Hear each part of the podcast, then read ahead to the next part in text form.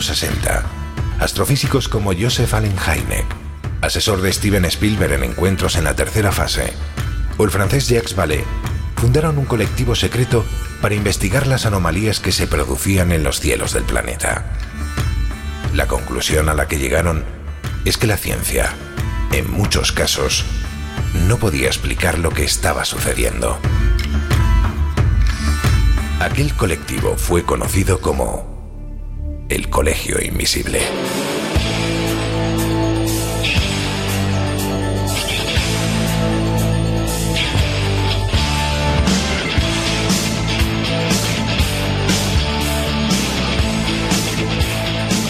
El Colegio Invisible, con Lorenzo Fernández Bueno y Laura Falcó en Onda Cero.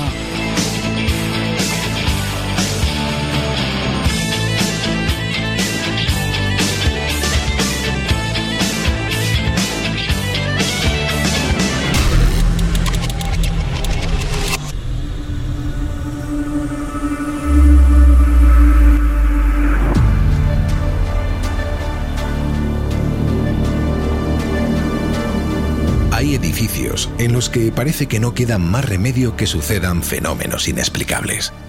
Porque sus paredes han quedado impregnadas del sufrimiento, del dolor y, en ocasiones, del abandono más descarnado. Son lugares en los que esas mismas paredes, cuando menos lo esperamos, cuando pulsamos un resorte invisible, empiezan a gritar. Hoy, acompañados de médicos y de investigadores, vamos a recorrer algunos de los hospitales más emblemáticos de nuestro país para saber qué sucesos inexplicados se producen en su interior. La mayoría ya están en desuso, pero en muchos de los casos su historia oscura sigue pesando como una losa. Otros, sin embargo, siguen en activo. Iniciamos viaje.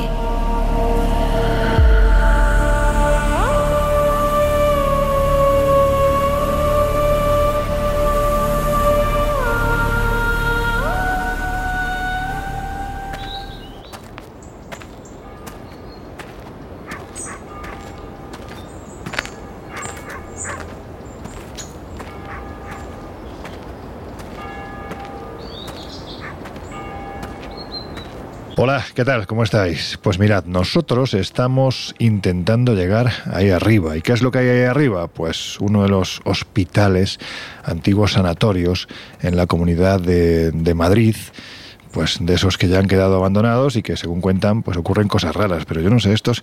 Oye, ¿por qué no aceleráis un poco?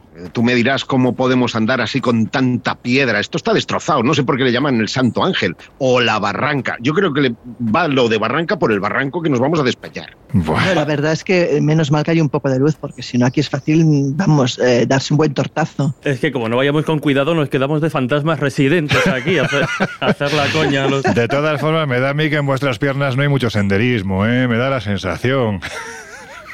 No es un tema de senderismo, de equilibrio, chico. Ya, Yo ya sabes ya, que ya, últimamente no ando muy bien del mismo. ¿Que estás desequilibrado? A ver, Josep, me lo has puesto a huevo, yo lo siento, pero es que... No, no, no, que... Cuando que- aparezca el primer fantasma te quiero ver correr. Bueno, Exacto, aquí el valiente. sí, a mí sabéis que, en fin, estos sitios son de los que a ti, Laura, yo siempre digo, ¿no? Es como si de repente a Laura la metes en un parque de atracciones misteriológico y, y empiezan a pasar cosas y ella disfruta como una loca, menos los demás que, que intentamos, pues eso, hacer como No, dice Josep equilibrio. disfruta. Y Jesús todavía no lo he visto en acción en un sitio. Es que no se lo cree. reacciona. Bueno, Aquí bueno, pero le pongo ganas. Si sales por patas eres tú. Ya, sí, sí, sí. Bueno, pues oye, que estamos viniendo a estos sitios porque eh, hace ya tiempo, ¿no? Que, que venimos hablando en el Colegio Invisible de esas teorías que tienen que ver con el espiritismo, que a mí particularmente, y sé que a Jesús también, y a ti también, Laura, y a José, por supuesto, pero en fin, nosotros que somos, digamos, esa parte un poquitín más escéptica del programa, a mí todo lo que tiene que ver con la teoría de la impregnación, la posibilidad de que en lugares como estos, donde hay que decir que las condiciones hace años, ahora evidentemente no tiene nada que ver, pero en, hace décadas las condiciones para los enfermos pues no eran precisamente las mejores, ¿no? Y la posibilidad de que entre sus paredes paredes, como decimos siempre, ¿no? Como si fuera un vinilo que ahora están tan de moda, se hubiera quedado grabado las emociones, ¿no? Y las emociones que no siempre fueron buenas son precisamente en estos lugares, ¿no? Pues efectivamente, es como si, bueno, como si una vida pudiera en cierta manera quedarse presa entre las paredes. Eh, una vida, pero a veces, ojo, porque es lo que decías tú, a veces no son una vida, a veces no es que realmente interactúe con nosotros, sino que es simplemente esa especie de eco de algo remoto, de algo que ocurrió y que por lo trágico que fue o por lo, lo, intenso que fue, se ha quedado ahí para siempre. Claro, estamos hablando de sitios que además estéticamente, bueno, pues como este mismo, estamos hablando del Hospital de la Barranca, también conocido como el Santo Ángel, pues es que la estética tampoco ayuda a mantener una, una cierta tranquilidad. A lo largo de los siguientes minutos, aparte de contaros que hay muchos sitios ya abandonados, lógicamente, donde se producen supuestos fenómenos inexplicables, vais a ver que son muchos. Pero también vamos a contar con la voz autorizada de médicos, de investigadores, que nos van a contar desde el punto de vista actual, no como hoy en día en nuestra moderna seguridad social, en los modernos hospitales también se producen fenómenos de estas características. Pero por empezar abriendo boca, Laura, que yo sé que vuelvo a repetir, a ti estas cosas te gustan más que a ninguno. Vamos a empezar con uno de esos lugares donde parece ser los fenómenos paranormales se produjeron a raíz del sufrimiento que allí quedó almacenado e incluso quien dice que todavía hoy. El hospital Puerta del Mar. ¿Dónde está esto y qué es lo que ocurre? Bueno, Puerta del Mar o Puerta del Mal, como muchos le han llegado a llamar por todo Pues empezamos bien, ¿eh? Empezamos eh, bien. Pues sí, empezamos sutiles. Bueno, mira, eh, digamos que nos tenemos que remitir al año 1991, al 16 de abril, cuando, según cuentan, una religiosa, por causas desconocidas, decidió prender fuego al, lugar. El caso es que, aunque eh, hubo pocos daños materiales y ningún muerto o herido, sí que es cierto que desde ese momento empiezan a pasar ahí fenómenos extraños. Cuentan ya que a la muerte de esta señora pues empiezan a haber apariciones. De hecho, hay un informe del Consorcio contra Incendios que explica que las causas del incendio teóricamente se debieron a un paño de los usados para mantenimiento y para limpieza que debió prender tras un chispazo, probablemente eh, originado en el cargador de baterías de las linternas, es decir, que no sería realmente culpa de esta señora, pero a esta señora fue a quien culparon. El caso es que empezó a hablarse, como te decía, de apariciones de fantasmas, de hechos inauditos, inexplicables, y según cuentan, eh, pues hay testigos de todo tipo. Te voy a hablar, por ejemplo, de dos testimonios eh, que se pueden recoger, que están recogidos en varios, en varios sitios, es decir, desde libros hasta, hasta en varios lugares de, Internet, porque son dos eh, muy llamativos. Uno es un señor que se llamaba Miguel L. El caso es que él estaba visitando allí a un familiar cercano que estaba ingresado por un tema de salud bastante grave y cuentan que debía ser sobre las siete y media de la tarde cuando él iba paseando por el pasillo principal y de pronto, eh, dice, estaba todo muy tranquilo, dice, no se escuchaba nadie, no había el trasiego habitual de gente, sino que estaba todo bastante vacío. Dice, y entonces de repente frente a él ve aparecer a una mujer con aspecto de enfermera. Le llama la atención porque Sí, mm, es una enfermera, pero vestida como de monja. Es esa mezcla de, otra época que o sea, antigua, antigua, efectivamente. Sí, sí, sí, sí, Efectivamente. Dice que, que, bueno, que le sorprendió el aspecto, pero que vaya. Dice, se cruza con ella y empieza a sentir un frío tremendo. De hecho, dice, le di las buenas tardes, pero ni siquiera contestó, parecía como si no me viera. Dice, y al momento en que me cruzo con ella me vuelvo y ya no está. Dice, de hecho, eh, fue tal eh, el, el, impacto de la desaparición de esta mujer que empieza a mirar por todos lados, pero mm, en la habitación, en la única habitación cercana que había, que es donde podía haber entrado, allí no había nadie. De hecho, la habitación estaba vacía. Dice que quedó realmente en shock. Pero hay otra experiencia aún más eh, llamativa, que es la de José H. que este hombre dice que fue a visitar a su hermano Ramón al hospital que eran aquello de las 6 de la tarde, era invierno, estaba ya oscureciendo, y cuando ya regresa de visitar a su hermano y sube en el ascensor, digamos que eran aquello de las 9 de la noche, dice, en su ascensor, que estaba vacío, le aparece al lado esta misma señora. Tú imagínate estar en un ascensor vacío. Es que no me lo quiero imaginar. No hay nadie más. Porque claro, en mitad de un pasillo puedes pensar que te ha aparecido o que ha desaparecido por alguna puerta, pero un ascensor que está en tránsito no hay de dónde aparecer o de dónde desaparecer. No, es lo que provoca es otro tipo de tránsito, ya te lo digo. No, bueno, yo te digo, sí, claro. El caso es que este señor estaba en el ascensor y de repente al lado le aparece esta mujer vestida como de monja antigua, con la cara muy arrugada, según cuenta. Dice, además un aspecto algo inquietante. Él se queda paralizado y en cuanto se abren las puertas del ascensor te puedes imaginar lo que hizo, ¿no? Lo que creo que haríamos casi todos, salir corriendo a toda prisa del hospital. Dice que no tiene explicación, que fueron tres o cuatro segundos, pero que nunca en su vida ha pasado tanto, tanto miedo. De hecho, es en la planta 5 de este, de este edificio donde mayoritariamente se aparece esta señora. Pues nada, con esta historia, como decíamos hace unos minutos, para abrir boca, ya podemos abrir las puertas, no en este caso del Colegio Invisible, sino del Hospital de la Barranca que tenemos justo enfrente.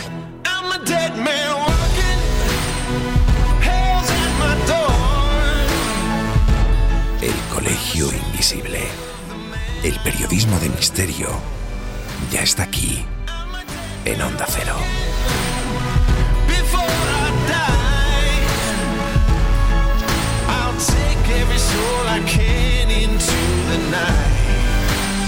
and kill till I die.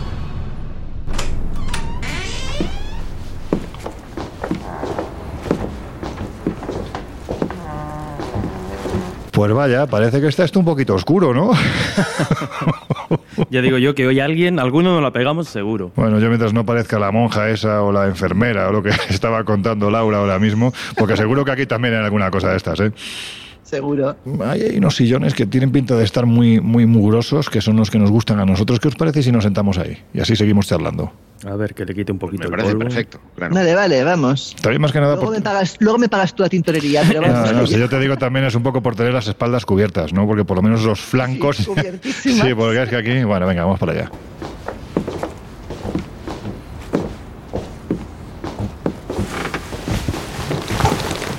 Oye, Josep, hay un lugar que durante mucho tiempo, años podemos decir, creo que ahora ya ah, está un poco de capa caída, pero durante muchos años fue una especie de meca absoluta de lo paranormal, no para investigadores, sino para experimentadores que querían vivir emociones fuertes. Pero decían que allí realmente se producían sucesos francamente insólitos. El Hospital del Tórax, en tu tierra, en Tarrasa. Pues así es. Bueno, lo de capa caída no sabría decirte. Lo que pasa es que se ha remodelado toda, toda la edificación y em, en la actualidad pues es una, un parque audiovisual, con lo cual pues ha perdido parte del encanto de ese colosal edificio de aspecto neoclásico está levantado solo a tres kilómetros del barrio del Pla del Bonaira y en, en Tarrasa, en la localidad en la que nací. El Hospital del Tórax se erigió como un centro de referencia para el tratamiento de la tuberculosis en Cataluña, bueno, y en el resto del Estado. Es eh, un liderazgo que tras años de abandono, adornados de mil historias de terror, resurgió de sus cenizas gracias al cine porque hasta no hace tanto eh, este, este lugar que hoy es la ciudad del cine, era mm, un plato así al aire libre, ¿no? donde se grababan muchas de las películas de terror mm, de Filmax, pero también de otras eh, productoras. Su nombre original cuando fue inaugurado en el 8 de junio de 1952, era la ciudad sanatorial de Tarrasa. Ya con este nombre da un poco de yuyo. y es que desde hacía décadas la tuberculosis traía un largo historial de muertes, de brotes de enfermedad infecciosa bacteriana, que además se extendía por todo el estado, desde por lo menos 10 años atrás, desde los 40. Y lo que es peor, había un montón de fallecimientos entre los enfermos una serie de fallecimientos que vamos a decir eran alarmantes para las eh, autoridades y las de aquí, las del Hospital del Tórax, estaban muy por encima de em, otras enfermedades endémicas o epidémicas que podían existir en, España en aquel momento. Lo que unido a la extrema estigmatización social que sufría el, el, enfermo de tuberculosis, pues hacía que la gente pensara que esto era propio de gente pobre, sucia, destartalada y la novena planta de este edificio, por lo visto, era un reguero de personas que se suicidaban porque iban a morir allí. Si me permites un pequeño inciso, claro, es que ese es el tema. O sea, el tema de la tuberculosis a nivel mundial fue un hito porque eh, cualquiera que cogiera la tuberculosis se asumía que entraba en un centro para no salir nunca más. Y eso, evidentemente, pues imagínate cuando te ingresaban lo que suponía ya a nivel anímico y a nivel para ti, para la familia, para todo bueno, el mundo. Si, si me permitís, es que esto vendría a explicar, por ejemplo, que en lugares como este en el que nos encontramos ahora haya, aparte de pues lógicamente, las salas dedicadas a las curas, a las habitaciones, etcétera, es que aquí, por ejemplo, tenían su propio teatro. Es decir, es que era como una pequeña ciudad consciente de que era una ciudad sellada, porque el que entraba, como dice Laura, es que era muy difícil que saliese. Correcto, fíjate, aquí eran 1.600 plazas, 1.600 personas en dos salas de 40 metros de altura, de 227 metros de, envergadura y un área eh, total cubierta de 66.000 metros cuadrados, que se dice pronto. Pues fíjate, una década después de su apertura, la mitad, solo la mitad, salían curados. El resto o moría o se quedaba allí, bueno, o moría, no, había otro. Claro, claro, claro, Podían tardar tres años, pero morían.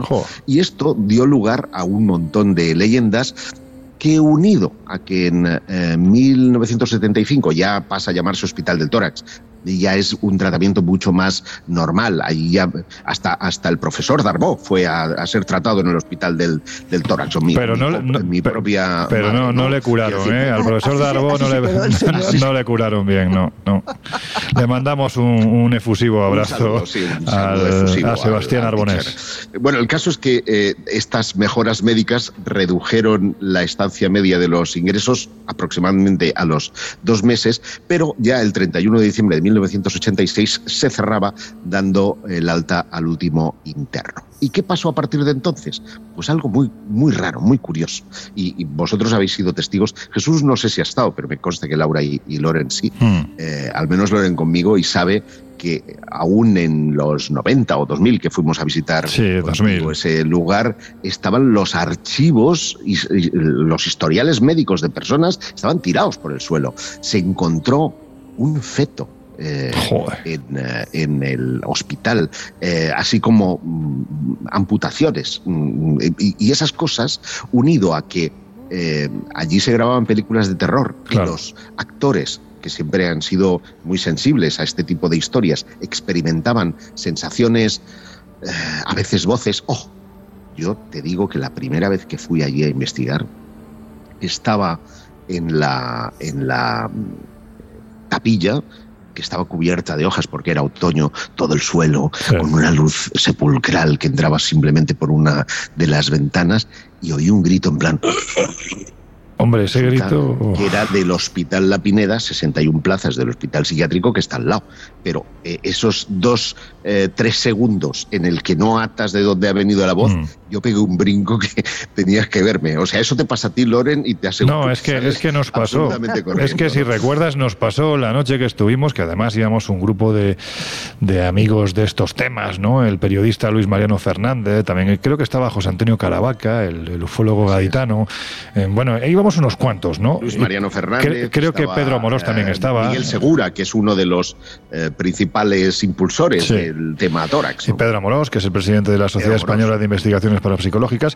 Y recuerdo que, que, sí, efectivamente, lo primero que llama la atención es el tamaño tan descomunal de este edificio. Luego, el cuidado que había que tener entonces, porque los ascensores estaban sin ascensor, con lo cual, si te asomabas, caías, podías caer, vamos, te corrías el riesgo de caer. Recuerda que había una flecha que, te, iba indicando el, camino, hasta llegar al hueco de la Y efectivamente, a altas horas de la madrugada, pues, pues eh, se oían esos gritos procedentes de este hospital que sí está ocupado.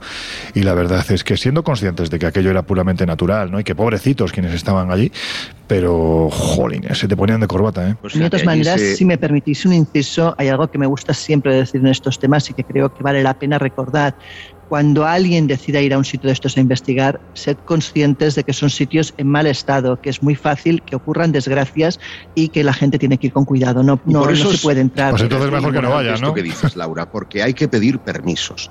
Eh, muchas de las cosas que han pasado en el tórax son bromas de los propios vigilantes que la tomaban con aquellos eh, infelices que saltaban la valla y se metían en el hospital a riesgo de romperse una pierna porque estaban en un estado, pues esto, como este de la barraca que estamos aquí, que hay piedras por todos los lados, es muy fácil que en la oscuridad te puedas torcer un tobillo o, algo más grave, caer por el hueco del ascensor, ¿no? Y por consiguiente es importante pedir los permisos y parte de, esa leyenda viene por las bromitas que los propios vigilantes hacían a los grupos de experimentación. Yo sé, por no quedarnos, por no quedarnos eh, marcados en el hospital del Toras, vamos, si te parece, a avanzar, a contar qué eran los sucesos, qué, sucesos ocurrían en este lugar, que, estaban más o menos contrastados, porque eh, tenemos, antes de terminar esta primera hora, que darle paso al doctor Miguel Ángel Pertierra, que ha estado hablando con, Jesús, y también merece la pena porque es un, es un médico que, que está al cabo de lo que ocurre hoy en día en los hospitales, por lo tanto, vamos a ir jugando a lo largo de la noche pues del presente al pasado, del pasado al presente. ¿Sabes qué pasa? Que, que yo ahí me pondría muy del lado de Jesús, porque yo creo que gran parte del tórax es su gestión. Todo arranca de Jaume Balagueró, de los actores de los eh, Sin Nombre, de Rec 4, de eh, El Ouija, o sea, películas que se hicieron allí cuyos actores se sentían observados o, empujados o ocasionalmente oían algún tipo de respiración, pero coño, es que las, las em, sesiones de grabación, y yo asistí a alguna, eran de una tensión brutal, porque se les sometía a los actores precisamente a ese clima de sugestión para que eh, cuando había un susto lo sintieran de verdad.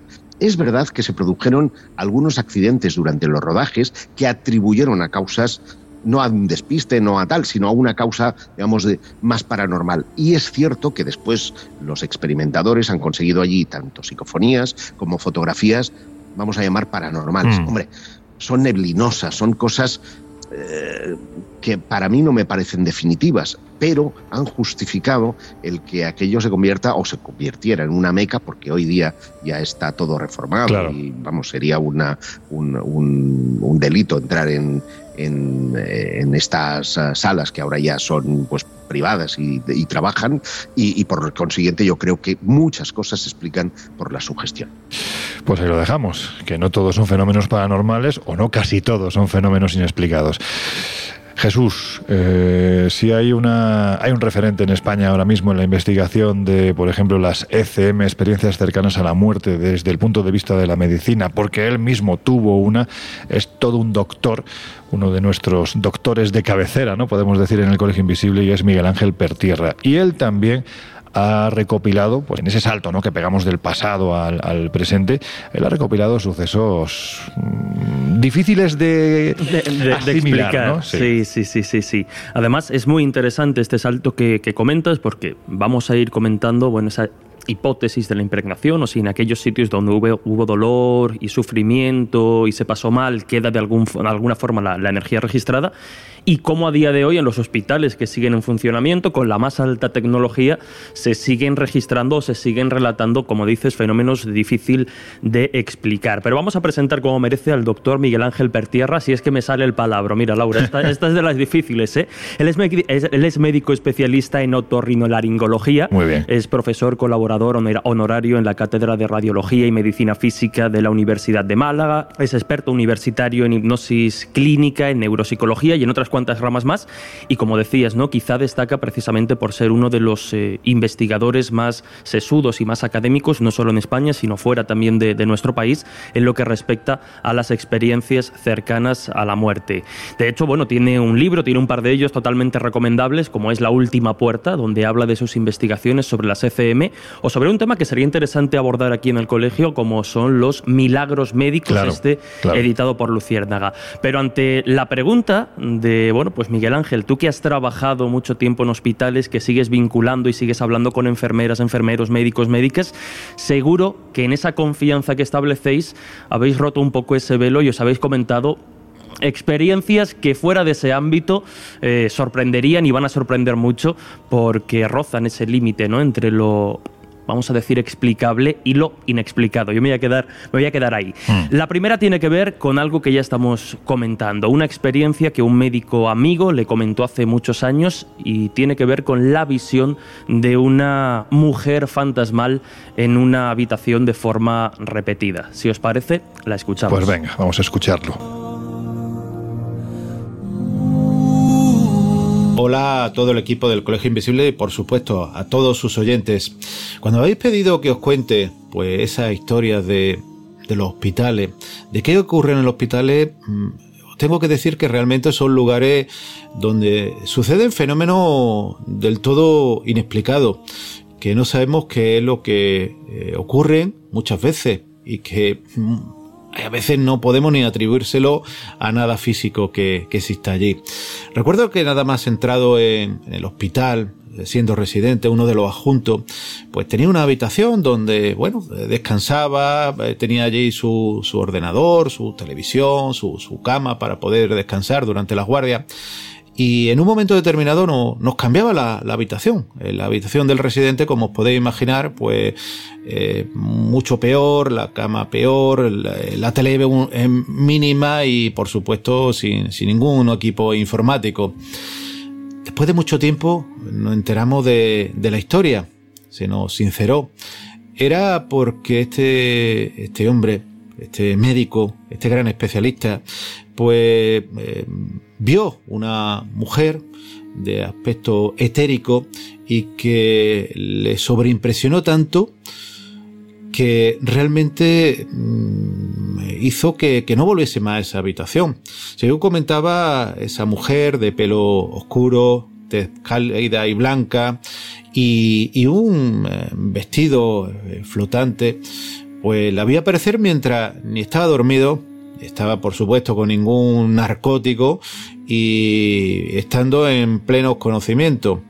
No el último y el único elemento que ha ocurrido en esa habitación y que os paso a comentar eh, posteriormente. Las experiencias extrañas en este hospital y de apariciones o visiones fantasmales no son únicas y exclusivas de este testimonio que acabamos de escuchar, sino que nos sigue relatando la experiencia de un enfermero que en un momento determinado es enviado a recoger unas medicinas y tiene que atravesar un pasillo. Ante, no sé si decir la sorpresa o el susto de este enfermero, se percata de una especie de, de entidad que no debería estar allí, una mujer de negro, y que rápidamente, después de verla, cuando se gira, bueno, pues se encuentra, insisto, el susto y la, y la sorpresa. Si hay una historia y un elemento que llama la atención, son las mujeres de negro.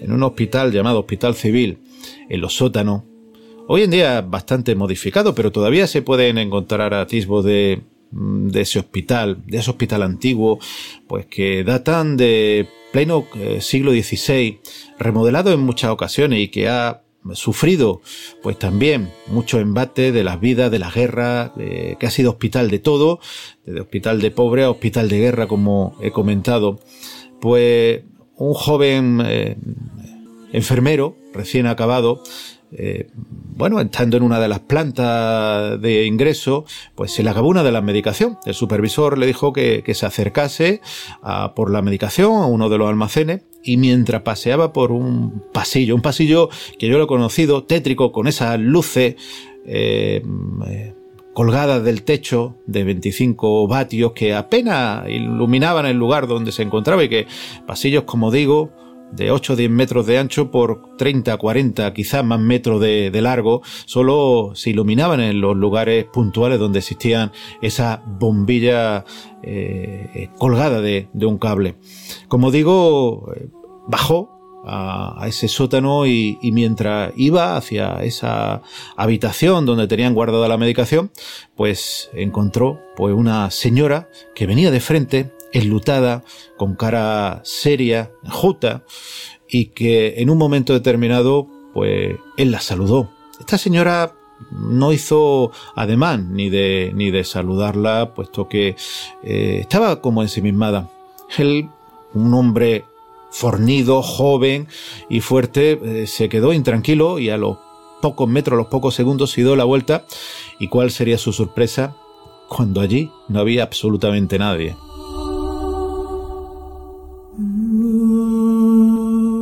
Y si hasta el momento Miguel Ángel nos ha hablado de experiencias ajenas, de experiencias que a lo largo de los años le han contado, relatado compañeros del hospital, para terminar nos ha querido contar algo que le pasó a él, que le pasó en primera persona y así nos lo cuenta. En esos albores del siglo XXI, cuando la comunicación con un especialista era por medio de una hoja de interconsulta, con un teléfono fijo que teníamos en la habitación, o por medio de un busca que no llevaba ni pantalla, solamente una luz y un sonido que tú tenías que llamar a, donde fuese para, para saber qué es lo que había pasado, una centralita, y de ahí te derivaban.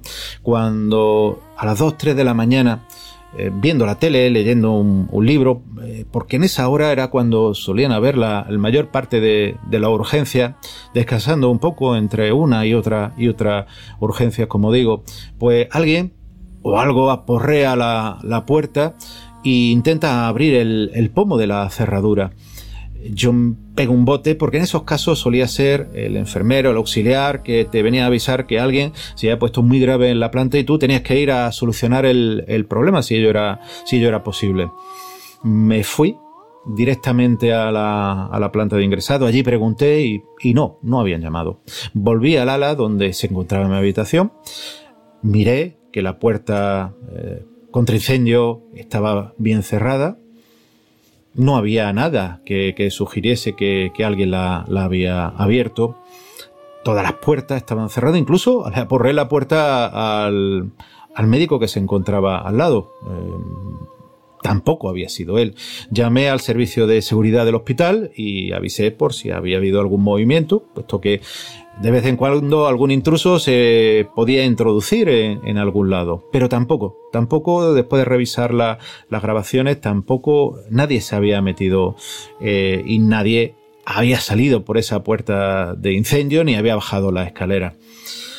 Bueno, hasta ahí quedó la, anécdota, pero unos años después, en 2011, en Sudáfrica, un hospital llamado San Barnabas, pues salta al noticiario porque también de madrugada los equipos de enfermería y los equipos médicos ven o notan como alguien o algo intenta abrirle las puertas, le aporrea las puertas y cuando van a abrir las puertas allí no había absolutamente nadie. Bueno, os lo dejo a vuestra imaginación la respuesta. Cada uno vamos a tener la nuestra, pero desde luego un fenómeno raro, curioso, está ahí. Aquí me despido con un abrazo muy fuerte a todo el equipo del Colegio Invisible y a, sus oyentes. Bueno, pues ahí está, el valor de un investigador en el más amplio sentido de la palabra, ¿no? del concepto valor, valor de, de, un investigador que además es doctor y que además es testigo. Con sus palabras nos quedamos. Os dejamos unos minutos con nuestros compañeros de los servicios informativos de Onda Cero Radio. Enseguida volvemos. Ya sabéis, estáis en el Colegio Invisible.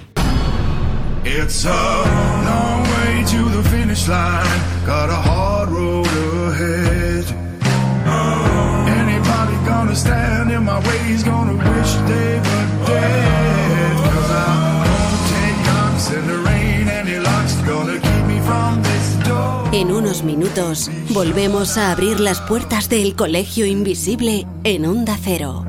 I'm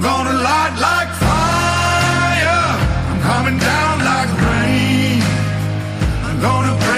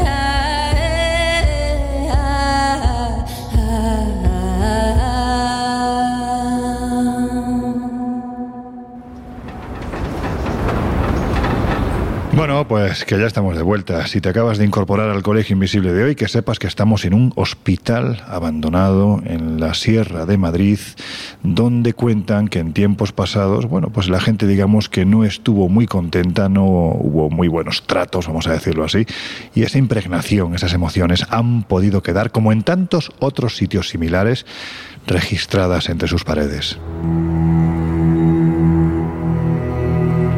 Antes de continuar con, con el siguiente lugar que vamos a visitar, a mí me gustaría preguntaros a los tres, es que eh, hemos estado escuchando justo antes de, de terminar la primera media hora a todo un doctor, Miguel Ángel Pertierra, que nos ha relatado lo que a su vez a él le han relatado actualmente en hospitales actuales varios compañeros médicos y también su propia experiencia. Y es que claro, cuando un doctor como, como es Miguel Ángel Pertierra, es decir, es un hombre de ciencia, te cuenta estas cosas, jolines, es que, ¿qué hay detrás de todo esto? Es que claro, yo la primera cuestión que analizaría es pensar que si hay un lugar donde es muy posible que se queden impregnaciones, donde es muy posible que ocurran cosas, es precisamente donde la gente muere.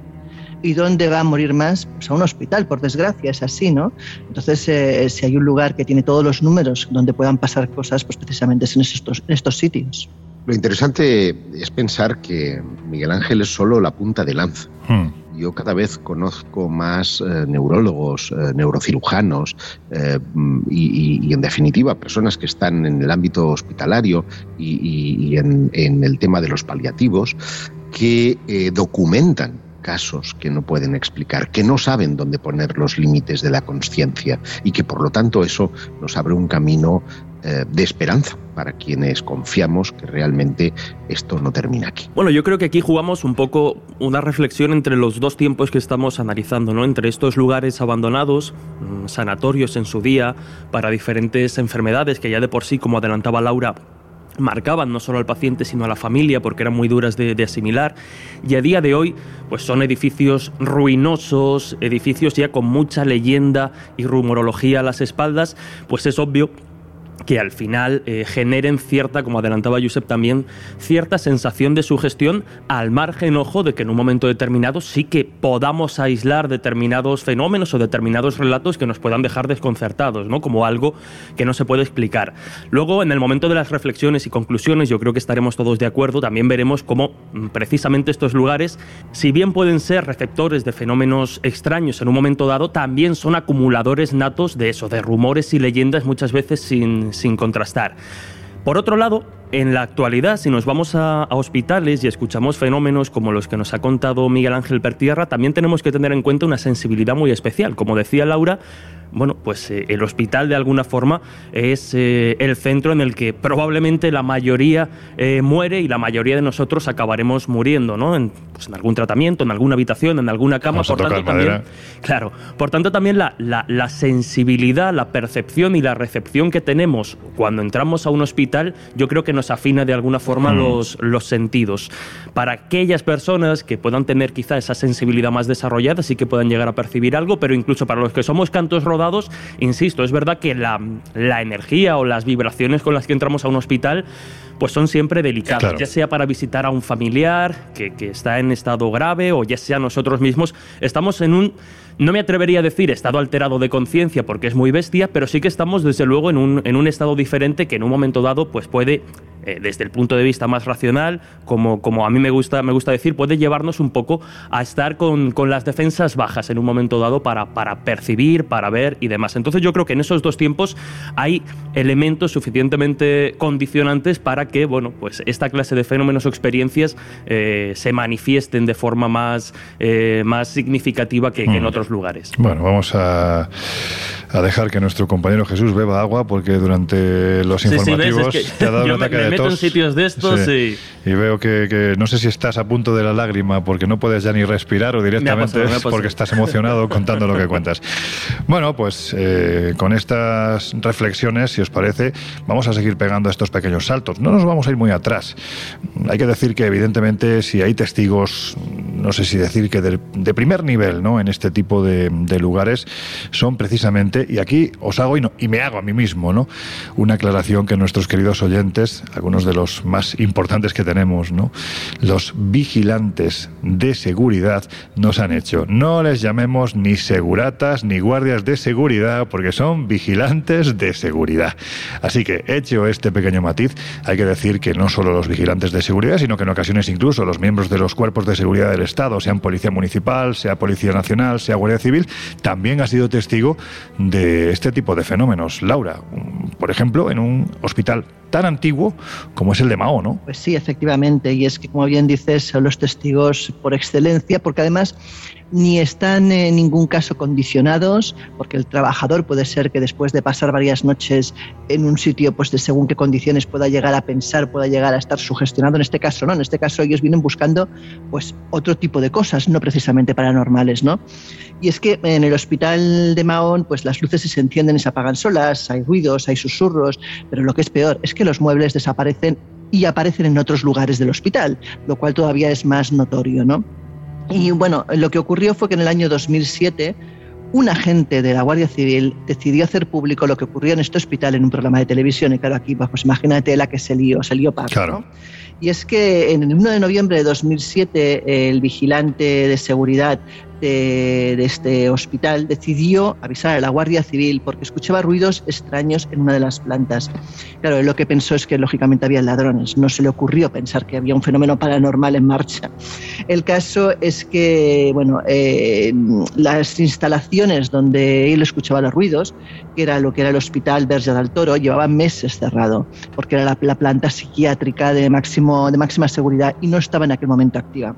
El caso es que la patrulla de la Guardia Civil llegó al recinto, entrevista al vigilante, les dice que piensa que son ladrones, lógicamente, y suben a la quinta planta, donde pues ya ven que las luces se apagan y se encienden solas y que además oyen como susurros.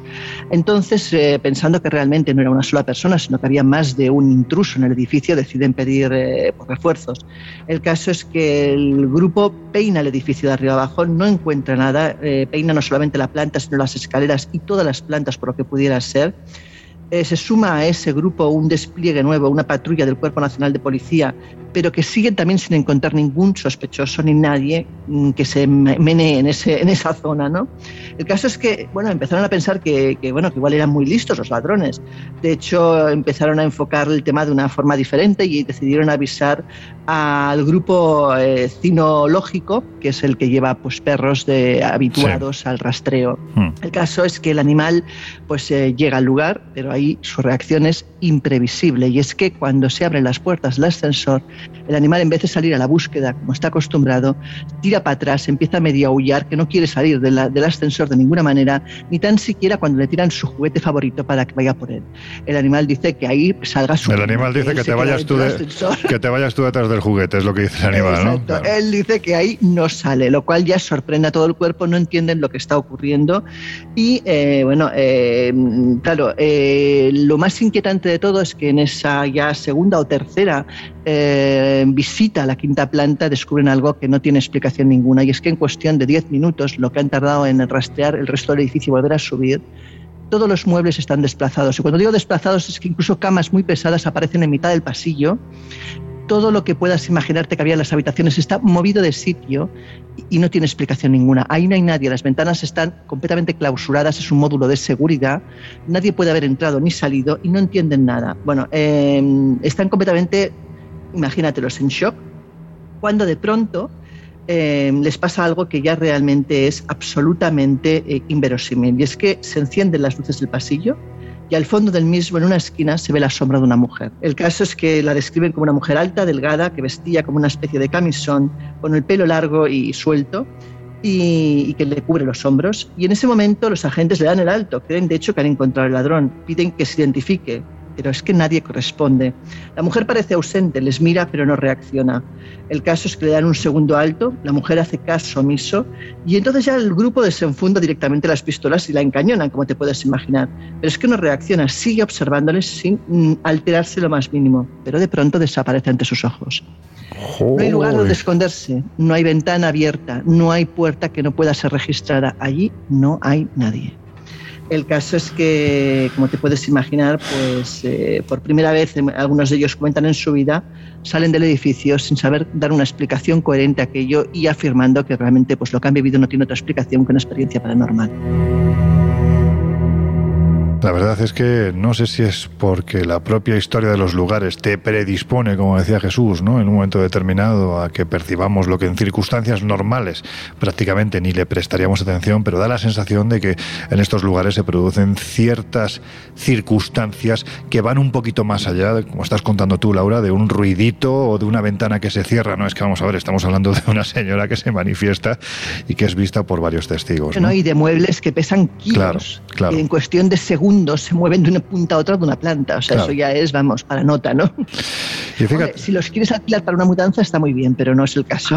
Mudanzas paranormales. Exacto. Nos, nos- nos toma la idea. Bueno, el caso es que sí da la sensación de que cuando hablamos de fenómenos extraños, ¿no? asociados a este tipo de, de enclaves, casi siempre la palabra antituberculoso aparece, ¿no? Es como si de repente fueran los sitios donde más se ha sufrido y donde más han quedado registrados este tipo de, de sucesos.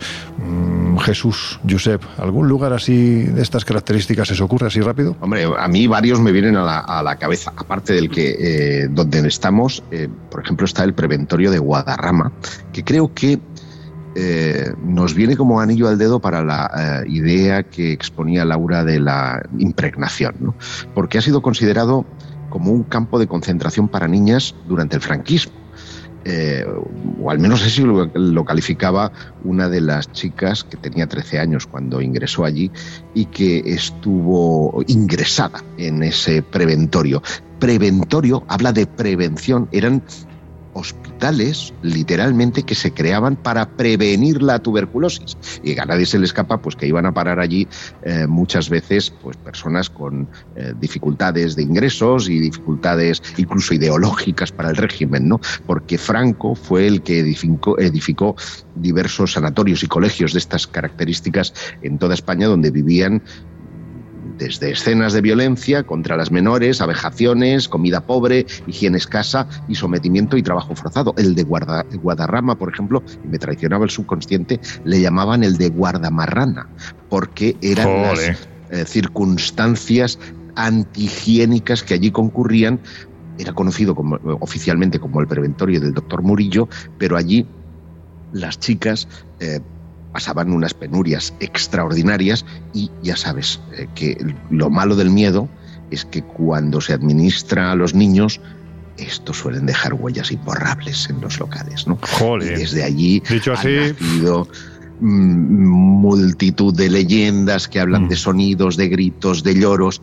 Y eso pone la piel de gallina. La verdad que sí. Vete tú sugestionado al de Guadarrama y verás tú que ves niñas y fantasma por todas partes, ¿no? Pero es que fíjate, es que es que súper curioso, porque independientemente de. A ver, por si ya faltan elementos, ¿no? Tienes lugares donde repetimos, quien ha entrado normalmente no lo ha pasado muy bien. Es que encima te lo convierten en un campo de concentración para niñas. Es que seguramente durante un tiempo muchos de estos lugares, por ejemplo, durante la Guerra Civil Española, eran utilizados como morgues. Es decir, es que. Es que. Tiene jo, todo, se junta, se junta todo. Sí, sí. A ver, Jesús, ¿cuál se te ha ocurrido a ti? Pues mira, nos vamos a, a otro punto de la península, concretamente nos vamos hasta, hasta la provincia de, de Granada, la Sierra de Huétor, donde nos encontramos el que popularmente es conocido como el Hospital de Berta, aunque en su época de sanatorio tenía otro, otro nombre, concretamente el Sanatorio de Tuberculosos de la Alfaguara. Anda. Se empezó a construir a comienzos del siglo XX, 1923, por una persona, por una mujer que va a cobrar un especial protagonismo en su historia más paranormal, como y que fue se la... llama Berta, que sí. Hombre, obviamente. Claro. Imaginaba yo. No.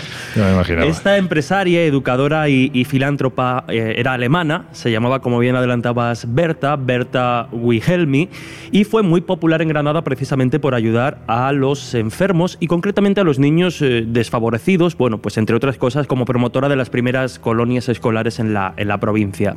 Para hacernos una idea, antes de comentar algunos de los extraños fenómenos que, que allí cuentan que, que suceden, este antiguo sanatorio estaba formado por dos plantas, tenía 24 camas, 12 para hombres, 12 para mujeres y la mayoría de plazas que ofrecía en su día eran gratis. Otras, sin embargo, eran a media pensión, que en su entonces pues eran tres pesetas aproximadamente lo que se pagaba por, esta, por estas instalaciones.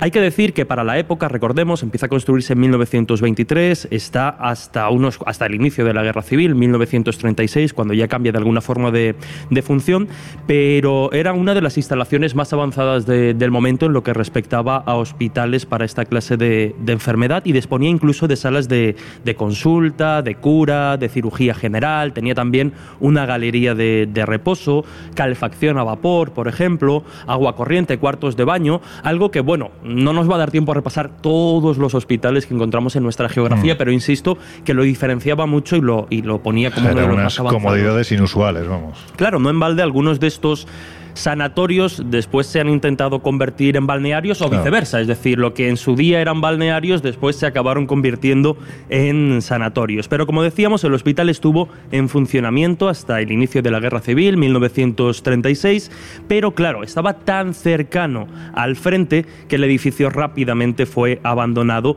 y destruido, bueno, pues tanto por la guerra cercana como por el propio paso del tiempo durante varias décadas. De hecho, al igual que sucede con el del tórax y sucede en, otros tantos sitios, al final estos lugares acaban siendo absorbidos por eh, empresas o productoras cinematográficas que lo alquilan o lo ponen a disposición de quien quiera hacer sus películas o sus cortos como escenario principalmente para películas de terror. Pero ¿cuáles son los fenómenos que, bueno, pues a lo largo ya a mediados de los años 80 del, del siglo pasado empieza a convertirse en un centro pues casi casi imprescindible para los mm, divulgadores, los interesados en los fenómenos paranormales que acuden allí a realizar toda clase de experimentaciones. Puedo decir uno, porque estoy seguro que seguro pasa a que se aparece Berta. Se aparece ¿Ves? Berta. No es la única aparición, pero obviamente eh, las, eh, los diferentes testimonios que nos hablan de presencias, de visiones de una dama de blanco, parece ser que la asocian con Berta. Entre otras cosas porque, bueno, por ejemplo, eh, en los artículos documentando un poco esta historia se cita a Rafael Reyes, que sería uno de estos experimentadores paranormales que gustan de ir allí desde hace años a realizar experimentaciones psicofónicas y de otro tipo. Bueno, pues cuando uno va a hacer psicofonías y ya partiendo de la base de que allí se aparece alguien, ¿cuál es la pregunta obvia?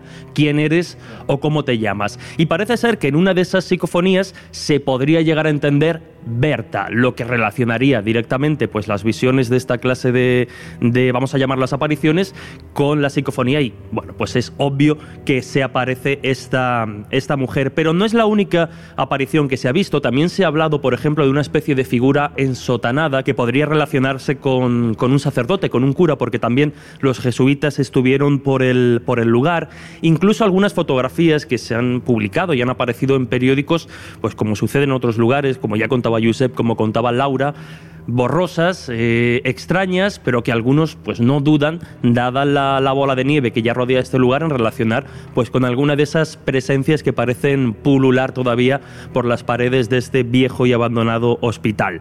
Hay algo muy curioso, hay un testimonio muy interesante en esta historia y es el de Agustín Marañez, que a día de hoy pues ya cuenta con una edad avanzada, pero que con 17 años pasó allí unos cuantos meses, precisamente por la pleuritis, su padre lo llevó allí y él ya contaba, o por lo menos así lo relataba a, la prensa, en algunos reportajes aparecidos, creo recordar que en el Ideal de Granada, ya contaba que en, sus, eh, en su juventud, estando allí como un paciente más, ya se veía y ya se hablaba precisamente de diferentes apariciones. En este caso no se hablaba de, de Berta, sino que se hablaba de, otro, de otra mujer, que sería Elena Bigman, y que habría sido, si no me equivoco, la última directora de este hospital. Pero como veis, pues como en tantos otros sitios, el catálogo de fenómenos supuestamente paranormales que relatan tantos y tantos testigos es amplio en este hospital de Berta. Sé que seguro, vamos, yo estoy convencido de que uno de nuestros investigadores favoritos en el Colegio In- Invisible, Fede Padial, seguro que ha estado por allí, porque eso está en Granada, que por cierto, hay que contar que dentro de muy poquito tiempo se va a hacer precisamente guiados por Fede Padial, que es un tipo fantástico, que sabe mucho de lo que habla y, y que además suele... Y por, y por Jesús. Sí, pero El- el suele- y el es que no me el terminar, no me dejáis terminar. ¿No has dejado terminar? No me has dejado terminar, o sea, es decir, que, que- que Fede sabe muy bien de lo que habla y además eh, tiene la capacidad de poder llevar a la gente donde normalmente no se puede entrar. Y acompañando a este yin, efectivamente está el yang, que es Jesús Ortega. Bueno, en fin, contarnos, ¿no? Que, ¿dónde, ¿Dónde se va a hacer este viaje? ¿Cuándo se va a hacer?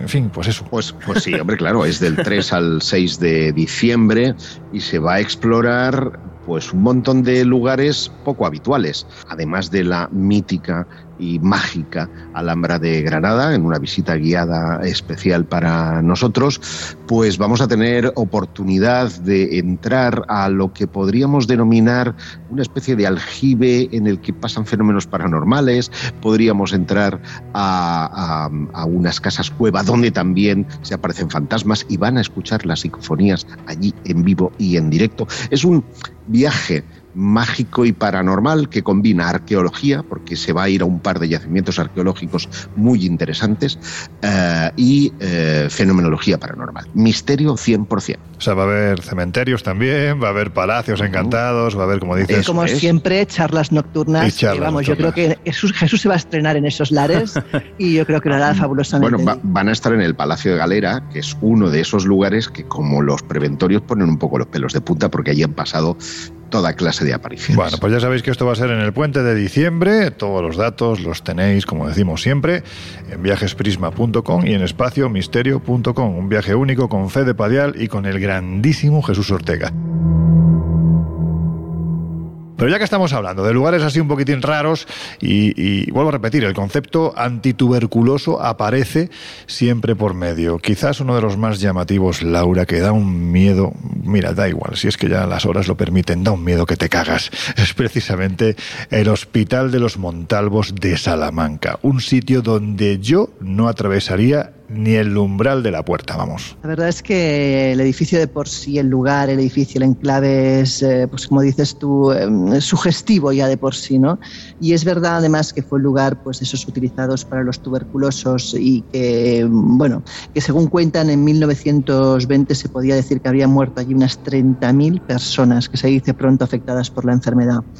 De hecho, desde el año 1930, el doctor Filberto Villalobos, diputado provincial de Salamanca, emprendió una campaña para promover la creación eh, del sanatorio de antituberculosos en Salamanca, pero no fue hasta el año 1935 cuando empezaron con la construcción del mismo. En el 48 consiguieron abrir eh, el el lugar y habilitar 601 camas. Además, tenía su propio cementerio, cosa que también todavía ayuda más a lo que ocurre después, ¿no? De hecho, la mayoría de personas fallecidas en el sanatorio eran enterradas allí. Y como decíamos anteriormente, contraer la tuberculosis en aquella época era lo mismo que decir que ya te podías santiguar porque era difícil que salieras de ese lugar. Eh, de hecho, quizás lo más llamativo del lugar es uno de los misterios que mucha gente dice haber visto y que llama mucho la atención, que es la que denominan la niña de la encina. Y es que es una niña que dicen que de vez en cuando recorre el hospital. La historia se remonta cuando esta niña de nueve años burlaba la vigilancia del centro para visitar todos los días a su madre que había sido ingresada allí por padecer tuberculosis. De hecho, eh, cuentan que el mismo día en que muere la madre, a la niña se la ve entrar, pero jamás se la ve salir del lugar. De hecho, aseguran eh, que, bueno, que nunca más volvió al pueblo, desapareció sin ser encontrada. Y a partir de ese momento varias personas dicen haber visto el espíritu de una niña que flota recorriendo el hospital, además de escuchar risas, canciones y otro tipo de fenomenología que se asocia con esta aparición. Muchos hablan de una luz blanca muy potente que aparece de vez en cuando al fondo de los pasillos. De hecho, el hospital está rodeado de encinas. Muchos cuentan que cuando se sienten solos y van a coger el coche eh, después de abandonar la habitación del hospital eh, del paciente que hayan ido a visitar, una presencia inexplicable les acompaña en todo el recorrido. De estos fenómenos se han hecho eco pues, muchísimos programas de televisión, periódicos y reportajes varios y cuentan haber grabado frases del tipo de mamá, búscame, no puedo salir o tengo hambre.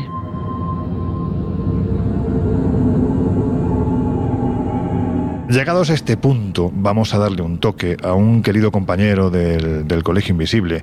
Lo habéis oído en alguna ocasión cuando estuvimos haciendo el directo desde el Teatro de, de, Murcia. Antonio Pérez es uno de los mejores investigadores que hay de estas temáticas. Y cuando digo investigador voy a matizarlo bien. Es investigador, porque él no solo utiliza la experimentación paranormal, sino que también se mete en hemerotecas, en bibliotecas, para intentar saber más de los lugares donde realiza estas salidas, ¿no?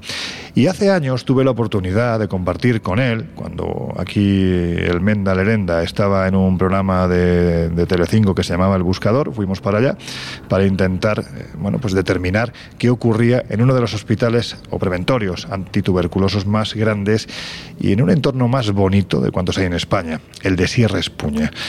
Aquella noche, os puedo decir que casi, casi, casi me llegué a convencer de que estas cosas son posibles, de que los fenómenos extraños no solo se manifiestan de forma sugestiva, sino que incluso a través de las fotografías pueden ocurrir cosas muy raras. Pero es que esto ya venía de antiguo. Antonio lo que quería es que fuéramos partícipes de lo que estaba ocurriendo y de lo que a ellos, a él y a su grupo les ocurría en las diferentes investigaciones que ya habían realizado. Así que sobre este tema, sobre las psicofonías que grabaron, psicoimágenes, sonidos extraños, en fin, todo lo que ocurrió allí durante mucho tiempo, vamos a conversar con él. Os puedo decir que ocurrieron muchas cosas, casi todas explicables, pero aquí sí voy a hacer un matiz, casi todas. Aquel que dirigió la investigación de aquella madrugada, coordinando a un grupo de 20 personas, es miembro de la Sociedad Española de Investigaciones Parapsicológicas y también tiene su propio grupo de investigación llamado GOIS. Por eso sé que aquella madrugada no hubo fraude. Posiblemente en algunos puntos de la noche malas interpretaciones, pero no fraude. Y también hubo cuestiones inexplicadas. Antonio Pérez, querido amigo, ¿cómo estás? Pues bien hallado, buenas madrugadas. Mm, pues muy bien, la verdad. Lo primero y fundamental, a mí me gustaría que para que nuestros oyentes se hagan a la idea, nos hicieras una descripción tanto geográfica ¿no? del lugar como histórica, porque hay que decir que es un sitio que independientemente de los sucesos que empiezan a ocurrir a partir o que se empiezan a recopilar ¿no? a principios de, del siglo XXI, hay que decir que ya tenía esa historia paranormal. Pero si te parece, nos centramos en cómo es este lugar geográficamente, dónde está situado, cómo es estéticamente y cuál es su historia. Pues eh, estéticamente te puedo decir que es un sanatorio de los eh, que se eh, fueron haciendo en el levante español porque también estuvimos en Busot, es muy parecido a este tipo de, de, hospitales. Están en la alta montaña. Bueno, tú sabes que a principios del siglo XX, pues la tuberculosis era, madre mía, pues una enfermedad que se lleva para adelante al 99% de las personas que se ponen enfermos. Y la única forma que había en esa época eh, de curarse era, bueno, llevárselos al monte, llevárselos a la sierra, que respiraran aire puro y a partir de ahí a ver si van sanando, porque hay que decir que ya sabes que eh, hasta que no se inventó la, la estreptomitina, no conseguimos poder eh, acabar con esa enfermedad, con la cual, con lo cual, fíjate, estamos hablando que este edificio se empezó a construir en 1917, se terminó en el 34 y se puso a funcionar en el 35 y estuvo funcionando hasta 1960-61 como, como hospital antituberculoso y hospital pues de todos los pueblos y aldeas de los alrededor. Tú lo has dicho antes, está en el centro de Sierra Espuña, en el corazón, con lo cual eh, es un sitio que es un privilegio estar allí y disfrutar de, de, de, de ese, ese, ambiente, de ese, pues, de ese lugar. ¿no? Yo desde luego, cada vez que veis, tú lo sabes, nos hemos quedado prendados porque mm. mires para donde mires, todo es belleza.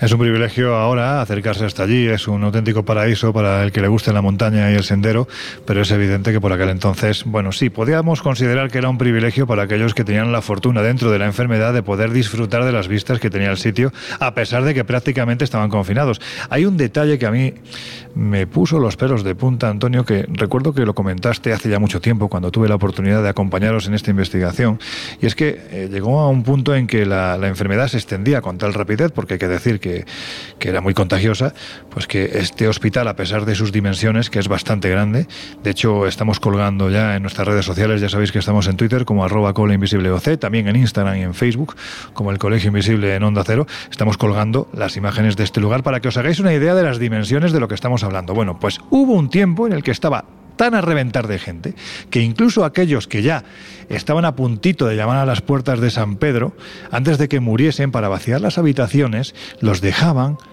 en la madrugada en la capilla cercana y al día siguiente cuando llegaban los señores con los carromatos ¿Qué era lo que ocurría, Antonio? Porque es parte de esa historia dantesca que también hay que contar. Sí, mira, nosotros esa historia tuvimos la suerte, nos lo contó precisamente una persona mayor que nos encontramos allí un día y le dijimos, ¿usted conoce este edificio? Y dice, claro, yo vengo aquí desde que tenía siete años. Era una persona que era octogenaria. Y entonces empezó a contarnos, ¿no? Su tío era el que llevaba allí las naranjas y le acompañaba muchas veces. Y él nos contaba, que eso mucha gente no lo sabe, y lo vamos a hacer público aquí también. Eh, la morgue de ese de, de Preventor de Sierra Espuña no estaba dentro, estaba fuera. Y como tú bien dices, cuando los enfermos, tú piensas que allí habían 200 camas y unos 50, eh, pues gente que trabajaba allí, entre médicos, enfermeras y tal, en su época de mayor apogeo. Y había tantos, tantos, tantos enfermos, había tanta dependencia de camas que cuando se sabía que uno eh, o una iba a morir en las próximas dos, tres horas, pues lo que hacía es que, como tú bien has dicho antes, lo sacaban por detrás, lo llevaban a la morgue que estaba afuera y lo dejaban allí en la piedra de mármol porque y avisaban a los carreteros. Los carreteros, claro, había que avisar al pueblo, es que estamos hablando de hace muchísimo, estamos hablando de hace 70 años. Entonces hay que bajar el pueblo, total, que el carretero siempre llegaba al día siguiente y llevaba un ataúd, que yo siempre he dicho ataúd transportín y que me perdonen por la forma de decirlo, pero es que es así, porque lo que hacía es que llegaban a la morgue, eh, cogían al finado, que se supone que ya estaba muerto, lo metían en, eh, en ese ataúd y carro abajo con, con la bestia, con la burra que llevaran, llegaba hasta abajo, hasta pueblo de la Mar, a enterrarlo. ¿Qué pasa? Pues que había ocasiones que por las circunstancias que fuera, esa persona no estaba muerta y lo que estaba ahí medio congelada encima de la piedra que cuando la metieran en el ataúd lo que hacía era pues que eh, se calentaba el cuerpo y bueno pues como que despertaba y empezaba a golpear en el ataúd.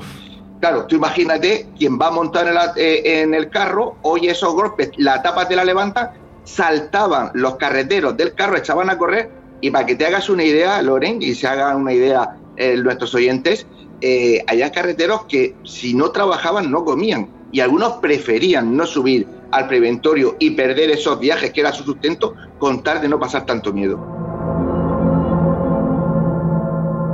Bueno, seguimos avanzando en el tiempo. Como vemos, las historias que hay alrededor de este lugar no son precisamente agradables. Yo creo que, en fin, en el 100% de los casos, este tipo de sitios invitaban a que se produjesen situaciones como la que acabas de, narrar, ¿no? Pero si seguimos avanzando en el tiempo, como bien dices, la estreptomicina se descubre en el año 1949 y esto hace que edificios como el Preventorio, antituberculosos de Sierra Espuña y tantos otros empiecen a caer en un declive. Y este lugar, durante un tiempo, bueno, pues es eh, adaptado a otro tipo de es escuela-hogar, eh, posteriormente es un albergue juvenil. Va pasando la época, van pasando los años y el lugar cae en el abandono. Y es en el año 2002 el año en el que tú te acercas, cuando se empieza a hablar de esa otra historia de este lugar, la que estaría más vinculada a los fenómenos paranormales. ¿Qué es lo que cae en tus oídos para que de repente digas, me voy con todo mi equipo a investigar a este lugar? Bueno, tú sabes cómo funcionamos. eh, no es fácil porque hay que recopilar mucha información. Lo primero que hago es que un Boy Scout, un chico que yo conozco, vive muy cerca de mi casa, eh, me cuenta un suceso que ha tenido, que, que tuvo allí. Tú piensas que eh, lo cerraron en el año 2000, eh, pero eh, hasta el año 2000 hubo conserjes, pero en el 95 cerraron el edificio. Y en el 92-93 fue lo que le pasó a este chico. Y es que dice que estando allí una noche, de repente vio como en un pasillo aparecía una neblina. Él, me lo definió como, como si fuera humo de color verdoso y es muy curioso, es como me lo han dicho todos, de color verdoso que se deslizaba por el pasillo. El chico se asustó de tal manera que llamó a su casa y, y tuvimos que venir los padres a recogerlo y nunca más volvió por allí. Pero yo me quedo con esa historia y poco tiempo después, fíjate, tú sabes perfectamente son las investigaciones, me aparece un- una persona, una chica que me dice, ¿tú sabes que yo conozco a uno de los últimos conserjes que estuvieron, allí? Intenté por todos los medios contactar con él, contactamos con él, no nos dejó fotografiarlo, no nos dejó ni grabarlo, María, tú bien la conoces, el bolígrafo le echaba humo y él me cuenta, y me cuenta que ellos allí las pasaban canutas. Claro, yo no entendía cómo era posible que los conserjes pidieran el traslado. Si están en un sitio idílico, te tiras allí tus 24 horas, te vas y vuelves a los 2-3 días y te tiras 24 horas y te vas. Y es un sitio que, es maravilloso, claro, porque allí todo el mundo se asustaba. Oían pasos, oían gente moverse, puertas abrirse y cerrarse, gritos, chillidos, eh, algarabías de gente, y estaba solo.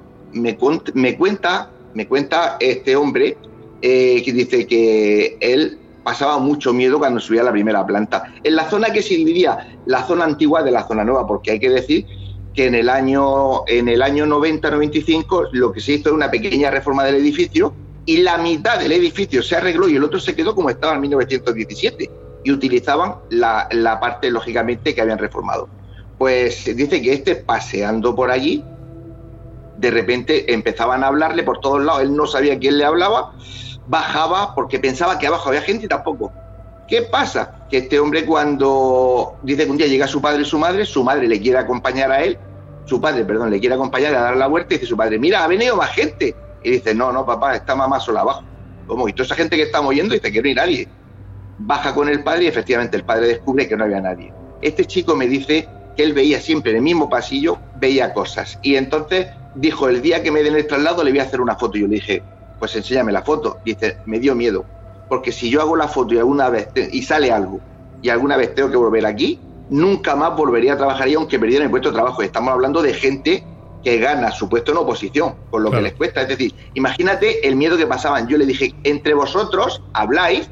Dice, no, no, nosotros tenemos estipulado que solo nos pasamos el parte del, de- del trabajo de tal, pero no hablamos de nada porque aquí todo el mundo vive aterrado. Antonio, antes de ir a las investigaciones que realizasteis y, sobre todo lo más interesante, ¿no? a los resultados que obtuvisteis, sí me gustaría que nos comentaras otro testimonio, porque estamos hablando de, claro, esto que nos has contado ahora, pues cualquiera de los oyentes puede pensar, bueno, pues es, ha sido víctima de una alucinación o en un momento determinado la propia sugestión que puede llegar a jugar malas pasadas, pero es que, vamos a ver, la sugestión hasta qué punto puede hacer que una persona, es decir, un militar que está realizando tácticas de combate en este edificio, desenfunde su arma reglamentaria y se ponga a disparar. Yo entiendo que esto es un poquito más que la, que la propia sugestión, ¿no? Ahí pasó algo. Cuéntanos, porque este caso, además, gracias a ti tuve la oportunidad de conocer al protagonista principal y ese hombre no, ese hombre no mentía. No, no, y además era un militar de la época de élite.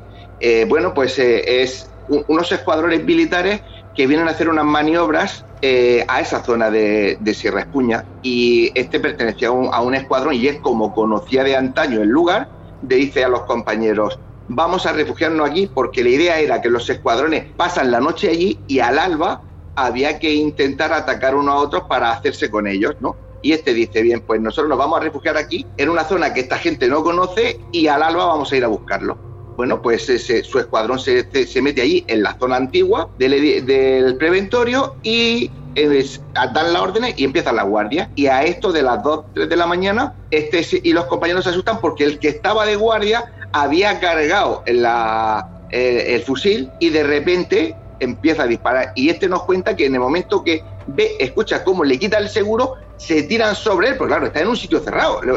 Lo- los rebotes te pueden matar. Y, ven como cuando pega la ráfaga de tiros, se ilumina y se está viendo una silueta humana justo enfrente de ellos, que según los testimonios de él y el resto de compañeros, la ráfaga de balas lo atraviesa, se incrusta en las paredes, golpean una ventana, tiran la ventana abajo. Y claro, este ser lo que hace es que se queda eh, eh, sin moverse y al poco tiempo se gira y se va. Es decir, no le hacen nada a las balas, estos salen corriendo, los proyectiles salen corriendo y no entran allí hasta el alba, hasta el amanecer, cuando ya hay luz. Pero claro, esos tiros se habían escuchado, esos disparos se habían escuchado en todo el valle, con lo cual fue, vamos, tremendo cómo llegan todos los todos los equipos, llegan los jefes, llega incluso los forestales, todo el mundo, y estos cuentan lo que le habían pasado, se habían cruzado con un ser que era, y atento, eh, una neblina verduzca que no eh, con forma humana parecía una mujer y que se no, no andaba, sino se deslizaba. Eso es lo que le sucede a ellos. Acuérdate que esa noche que tú Sí, nos sí, sí. acompañaste era la primera vez que él venía, no quería entrar, estuvimos buscando el sitio, yo lo in- intenté,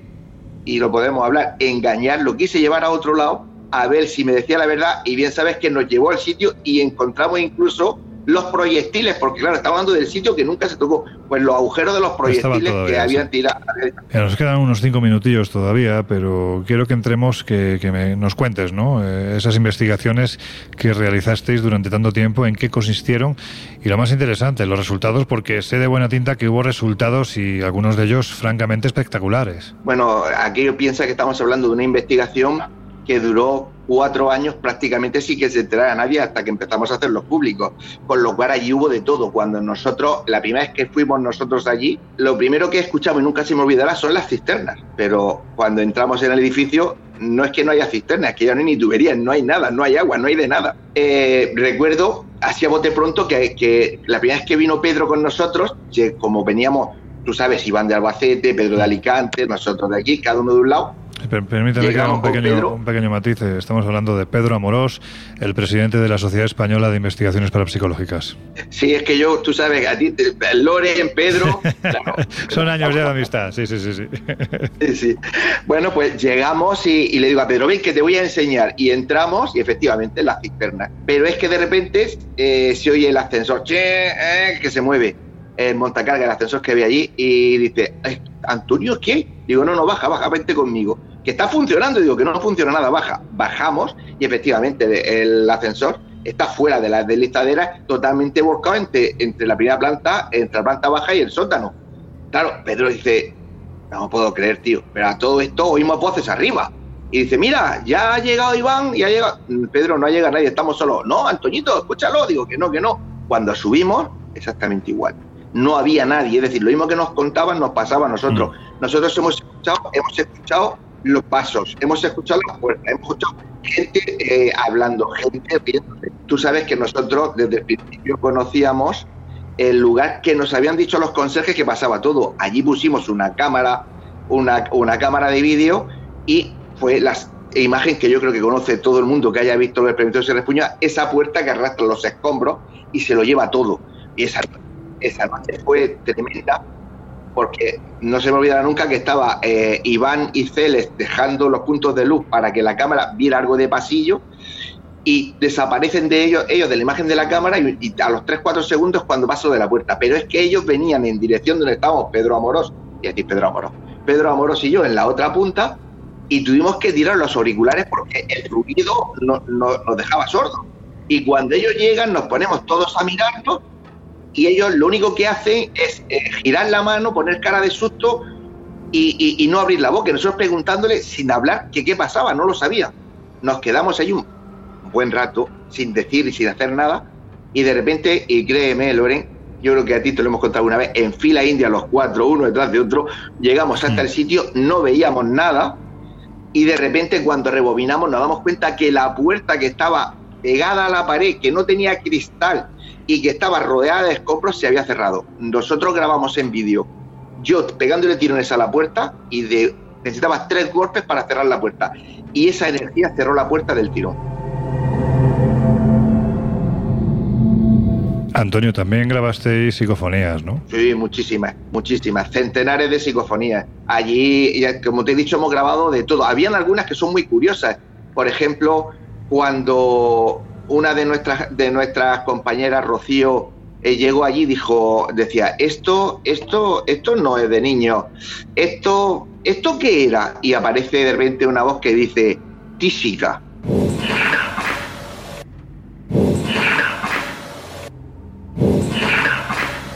Claro, la gente hoy día habrá gente que no sepa lo que significa tísica, pero tísico es como se llamaba antiguamente a los tuberculosos, que hoy conocemos, ¿no?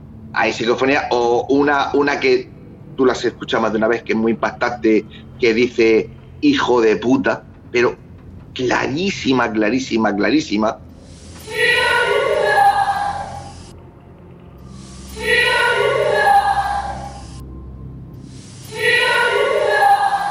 Una que a ti te gusta mucho, que dice te amo, te amo, que nunca la hemos sacado en ningún sitio y que de ahí viene el que descubriéramos años después la historia de una señora de blanco que allí vivía, que estaba enamorada de un enfermo y que este enfermo no le hacía caso y que ella estaba siempre melancólica, que salió a pasearse y se perdió, nunca se llegó a encontrar.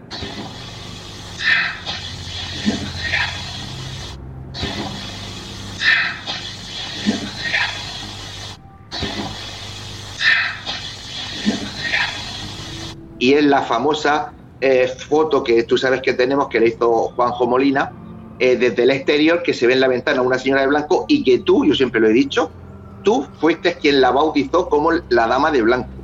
Tú lo hiciste en Telecinco en el buscador, ¿te acuerdas? Me acuerdo perfectamente porque además estaba al lado de- del compañero que estaba sacando pues con una cámara, como dices, con una- un carrete de infrarrojo, una exposición larga y prácticamente cada 10 segundos la cámara, ¡bum!, lanzaba automáticamente la fotografía. Y es cierto que allí en ese instante la consistencia física no hablo de algo que tengas que imaginarte, no. La consistencia física de alguien que estaba asomado a esa ventana. Yo recuerdo además cuando, cuando regresamos a Madrid, por aquel entonces al que era director de la revista Año Cero, Enrique de Vicente, recuerdo que estaba viendo las fotografías. Yo estaba muy impactado porque, porque por primera vez había estado al lado de alguien que había captado algo que no estaba allí. Es que en ese instante no había nada parecido. Recuerdo que Enrique al ver la fotografía dijo, anda, una fotografía, ¿esto dónde la has sacado? Le cuento un poco la historia y me dice, no, no, es que parece además una enfermera de las antiguas, ¿no? De la de los años 20, 30, que tenían como una especie de cofia gigante. Y es que era verdad, es que aquello parecía precisamente ese tipo de enfermera. Mm, Pues eso, una de las muchas cosas que ocurrieron allí, ¿no? Sí, sí, sí, la verdad es que eh, yo siempre digo, en Petit Comité, yo creo que hasta ahora se puede decir, es que esta investigación para los investigadores es el sueño de cualquier Sí, investigador. sí, sí. Mira, eh, eh, fotos paranormales, eh, vídeos, eh, grabaciones paranormales, psicofonías, teleplastias. Es que hemos obtenido allí de todo. Sí. Entre el año 2002 y 2006 hemos obtenido centenares de, de- de- de resultados y todos, mm, la gran mayoría fantásticos. Es decir, esto es un caso que cuando tú sabes que eso después se hizo muy famoso, es uno de los enclaves a nivel nacional que todo el mundo visita. Por eso cuando de vez en cuando veo a alguno que suben algún vídeo, alguna cosa y, y digo, qué pena con el sitio tan espectacular, con lo que allí hemos sacado, con lo que allí es demostrado y está en las redes sociales, que se hagan estas cosas, ¿no? Porque es verdad que son lugares que son templos para la investigación paranormal. Y ahora, como bien sabes, no queda suelo, no queda nada. Yo tengo fotos incluso del pentagrama que había en el gran comedor, allí, ahí en el suelo. Es decir, de- de- de- y todo eso no existe, se llevaron las losas, se lo llevaron todo. Es decir, que estamos ante un caso, yo creo que de los más espectaculares que hemos tenido aquí en la historia de España. Antonio, yo puedo dar fe de que en los días que tuve la oportunidad, vuelvo a repetir, de ir con vosotros, gracias a, tu amable invitación, mm, eh, a mí no me quedaba ninguna duda de que ese edificio, que era de un tamaño gigantesco, prácticamente quedaba monitorizado en base a, a, bueno, pues a lo que eran las diferentes técnicas que utilizabais vosotros, los aparatos que llevasteis, en fin, la gente que desplegasteis. Es que era muy complicado que allí alguien intentara colar algún tipo de broma. Por lo tanto, bueno, pues lo que ocurrió, ocurrió. Ahora bien, tú dices, se obtuvieron fotografías, filmaciones en vídeo, se obtuvieron grabaciones de audio, todo esto que de una forma u otra no tenía una explicación. Claro, yo para concluir ya esta conversación, te querría pedir precisamente eso, una conclusión. Todo esto, ¿por qué era provocado? Mi conclusión es que estamos en, en un edificio en el que pasaron tantas penurias, pasaron tantas cosas, hubo tanto sufrimiento que como bien saben nuestro algo, algo se queda ahí impregnado, ahí hay energías que por lo que sea no se han ido, que por lo que sea se mantienen ahí o se mantenían, yo hace mucho tiempo que no voy desde que aquello se convirtió en una romería, pero cuando nosotros llegamos allí, y tú bien lo sabes, es como si las energías dijeran, atentos, que habéis venido, pero aquí estamos nosotros, nosotros mandamos y os vamos a demostrar lo que somos capaces de hacer. Y siempre que hemos ido allí, hemos tenido resultados fantásticos en todas las disciplinas que hemos que, hemos utilizado cada vez que hemos investigado. Pues con esto lo vamos a dejar. Eh, ya nos pondremos en contacto contigo dentro de unos meses porque hay que seguir apoyando esta fantástica tarea, labor que llevas haciendo desde hace años, que es el Congreso Más Allá, que se hace en Murcia, en el Teatro Circo, que es una auténtica pasada. Y como yo sé que además tenemos entre nuestros ilustres oyentes algún político y alguna política de la comunidad murciana, por favor, apoyen, apoyen este tipo de iniciativas porque son cultura y porque además tienen una función benéfica que solo gente con el corazón tan grande como tú sois capaces de hacer desde hace tantos años. Antonio, que ha sido un placer absoluto, de verdad, y que dentro de muy poquito tiempo volvemos a hablar. El placer siempre es mío hablar contigo, sabes que me encanta y bueno, eh, cada vez que quieras, pues aquí me tienes. Un abrazo, buenas noches. Un abrazo, hasta pronto.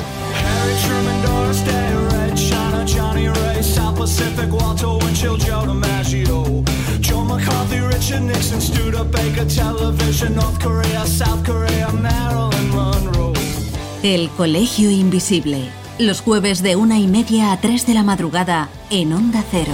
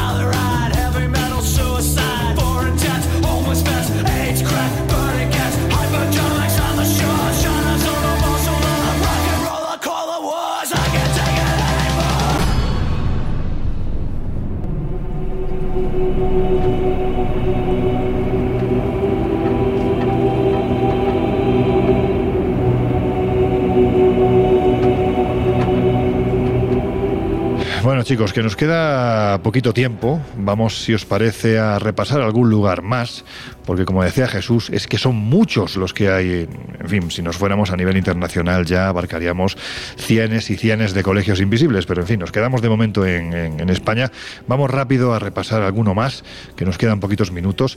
Por ejemplo, Josep, ya que hemos empezado con el hospital del tórax de Tarrasa, resulta que no es el único, ¿no? Que hay otro tórax. Sí, sí, os habéis empeñado en que yo esté del tórax cuando ya he dejado de fumar y mis pulmones están fumando, digo, están, eh, Están fumando tu pulmón, claro, están fumar. quitando el humo ya de, Ya, de ya. ellos.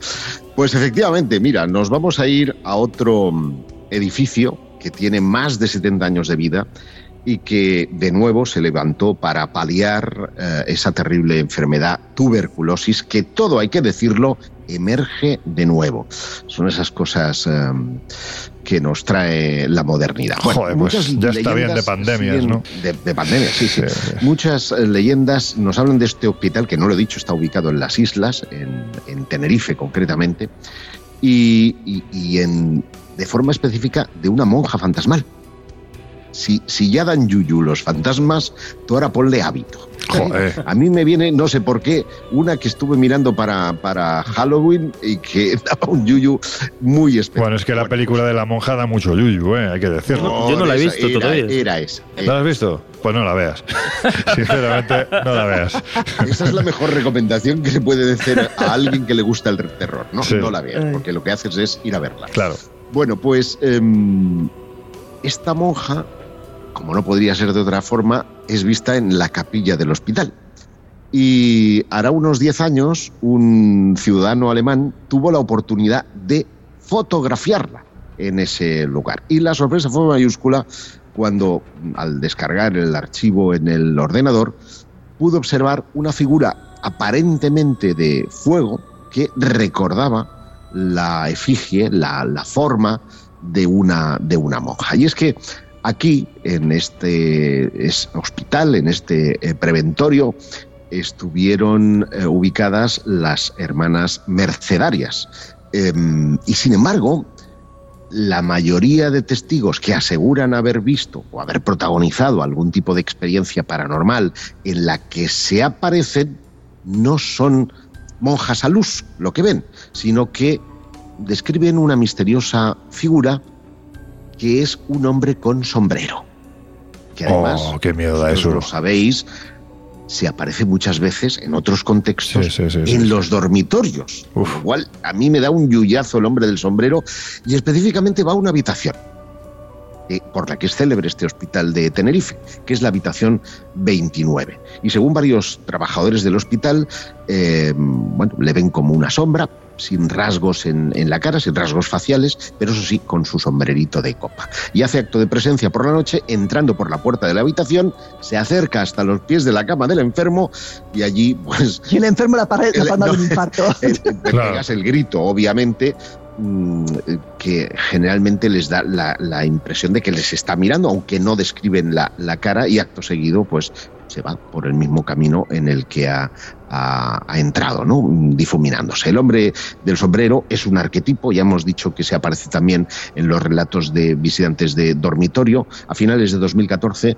una localidad inglesa, la de Cannock Chase, vivió un episodio insólito eh, que podría también describirse como un rayo de histeria colectiva, cuando sorprendentemente se produjo una oleada de apariciones de un ser descrito también como sobrenatural, un hombre que flotaba eh, frente, eh, en este caso, a, la- a los testigos y que, según la descripción, vestía de negro y llevaba consigo un sombrero. Como decimos, una figura arquetípica. Madre mía, yo no sé si decirte, Laura, que terminemos con otro de esos centros sanitarios que tiene además un nombre que parece que no invita a la tranquilidad, porque es como si quien allí estuviera sufriendo ¿no? desde hace décadas estuviera pidiendo perpetuo socorro. Vamos a acercarnos a, Extremadura, que hace tiempo que no lo hacemos y allí somos conscientes de que tenemos muchos amigos invisibles a los que mandamos un abrazo enorme de- desde estos micrófonos y desde este lugar, pero vamos también a hablar de ese hospital perpetuo socorro de Badajoz, porque parece, Laura, que ocurren cosas muy raras, ¿no? Sí, normalmente nos remitimos otra vez a la figura de una monja, en este caso Sor Rosario, y hay varios testimonios a cual más espeluznantes. Si te parece, vamos a recordarlos, ¿vale? Mira, en una de las, de, de las situaciones hablan de que hay dos pacientes varones en una habitación, uno está recién intervenido y el otro está esperando para entrar al quirófano. El caso es que el que está pues convaleciente está despierto porque tenía bastante dolor, mientras pues su acompañante de habitación estaba dormido. De pronto dice que ve a una mujer vestida de negro, de, cuerpo entero, se acerca esa mujer a los armarios de la habitación, él eh, entrecierra los ojos pensando que es alguien que le iba a robar y pretende pillarla infraganti. Dice que esa misteriosa mujer de repente mira a su compañero de habitación, luego le mira a él y sale de la habitación. Dice, pero lo más curioso es que la puerta estaba cerrada. Guay, ¿no? Pues, pues no Desde sé. luego, robar, no sé si venía a robar, pero a pegar un buen susto, sí. Otro de los testimonios cuenta lo siguiente. Dice que es una familia que estaba con su hija ingresada también. Acababa de recibir la noticia de que a la niña le quedaba poco tiempo de vida. O sea, imagínate la situación. uf, uf. Pues por lo visto tenía una infección y una fiebre que no mejoraba ni con antibióticos ni con nada y había hecho una sepsis. El caso es que de pronto nuevamente ven a esa mujer, esa monja vestida de negro totalmente de pies a cabeza y esa mujer habla con ellos en este caso y les dice que no se preocupen, que al día siguiente su hija va a mejorar y que no va a fallecer a pesar de lo que han dicho los médicos. El caso es que la monja nuevamente se va de la habitación y por la mañana comentan al personal pues lo que acababan de ver por la noche. Les oye, vino aquí una monja que contradijo la opinión de los doctores y tal. El caso es que, eh, claro, todos se quedan en cuadro y dicen, no hay ninguna monja. La única monja que hay es la aparición de Sor Rosario, pues imagínate, y efectivamente la niña se recuperó. O sea que milagro, milagro o, o a saber. Y por último, un tercer caso. Hablamos en este caso del personal médico, de una pareja de cirujanos. Dicen que bueno, eh, fueron al sótano donde están los despachos, eh, donde se reúnen los médicos, donde además pues, tienen materiales y diferentes cosas. Les habían llamado para una operación, una intervención que tenían que hacer precisamente en esa, esa planta. Y de pronto ven a alguien delante de ellos que viste de negro y que se gira hacia un lado. El caso es que les parece extraño, porque evidentemente mm, en esa planta no tiene que haber nadie que no sea personal médico, pero lo que es peor, eh, nuevamente esa persona atraviesa una puerta que está cerrada y sobre todo está cerrada con llave. Bueno, eh, imagínate también eh, pues el shock que les produce a estos médicos. Pues oye, con un afectuoso saludo a Sor Rosario, vamos a enfilar los minutos finales del Colegio Invisible de hoy.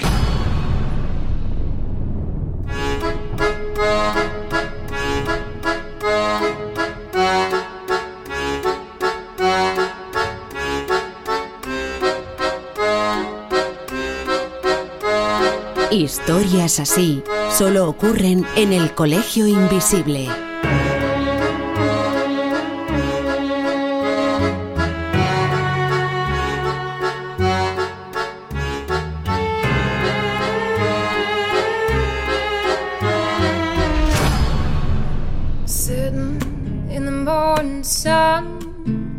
I'll be sitting till the evening comes,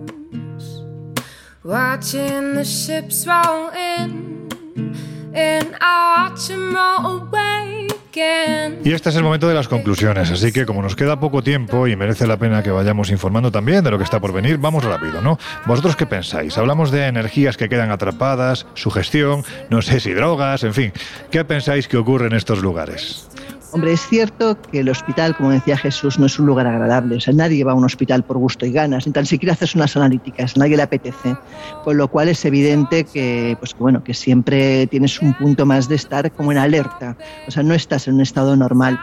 Dicho esto, sí que es verdad, como decíamos al principio, es un lugar donde ocurren muchos sucesos no precisamente positivos, donde puede quedar impregnado una gran cantidad de sufrimiento, de dolor, pero donde además, ¿por qué no se podría quedar algo mm, que probablemente no sea únicamente una impregnación, sino algo que va más allá de eso y que sigue pues ahí buscando respuestas? Pues yo, aunque reconozco que un 80-90% se puede explicar por la sugestión, soy de los que pienso que veces los espacios, pero específicamente las personas, tienen mucho que ver en estas cosas. Yo mm, he viajado a muchos lugares con Laura y Laura es una persona sensible. Y son los amplificadores de eso que hay ahí los que realmente hay que estudiar. No son los lugares, son las personas. Y obviamente, cuando tú vas a un sitio que te pone los pelos de punta, hace que sintonices con esa frecuencia, llamémosle paranormal, entre comillas, y se active el amplificador, que es nuestro caso, nuestra Laura, pero en otros casos otros sensibles, que son los que desencadenan realmente el fenómeno paranormal. Pues muy rápidamente, como ya han adelantado Josep y Laura esa, esa otra parte, yo diré que en la actualidad, en lo que son los hospitales, y siendo, bueno, pues quitándole un poco de hierro, digamos que si existe ese umbral entre la vida y la muerte, entre si hay algo antes y después, está claro que los hospitales son el mejor laboratorio. Claro. Y de hecho, hoy nos hemos centrado en fenómenos más tétricos, más oscuros, pero otras tantas veces hemos hablado de esas experiencias cercanas a la muerte e incluso de, esos, eh, eh, de esas experiencias al final de la vida, el efecto lecho de muerte, personas que están a punto de morir y tienen algunas visiones confirmadas y estudiadas por el ámbito más académico y científico. Y por otro lado, si nos vamos a ese terreno de lugares abandonados, con tradición, con historia, como ya hemos estado comentando, para mí, al margen de que, como comentaba Josep Laura, eh, rascando y eliminando toda esa bola de nieve, quitando toda la maraña de, de rumores, de leyendas, puede que lleguemos a encontrar algo realmente extraño y anómalo, no, no lo descarto. Hay que decir que sobre todo a día de hoy, me refiero a, a- a este mismo momento, esta clase de lugares se han convertido, mm, tú lo decías, parque temático, podemos decir espacio de lujo para pseudo investigadores y experimentadores de medio pelo y poca catadura moral que van allí a hacer su negocio porque tienen que, bueno, pues sacar 300 psicofonías en el vídeo semanal de Sí, YouTube. Y Josep lo ha denunciado antes, pero como ha quedado un poco así en, el fragor de la conversación, lo, lo reivindico aquí al final, porque claro, son muchas las personas, los alcaldes de pueblos que tienen hospitales de este sitio, que ya están denunciando y están hasta las narices de que vayan allí a hacer vandalismo, de que vayan allí a promocionar el pueblo de una manera, pues muchas veces esperpéntica, y que si se quiere hacer investigación seria de estas características, pues oye, que se pida permiso y se haga con los pertinentes eh, elementos y los pertinentes eh, estudios y medidas.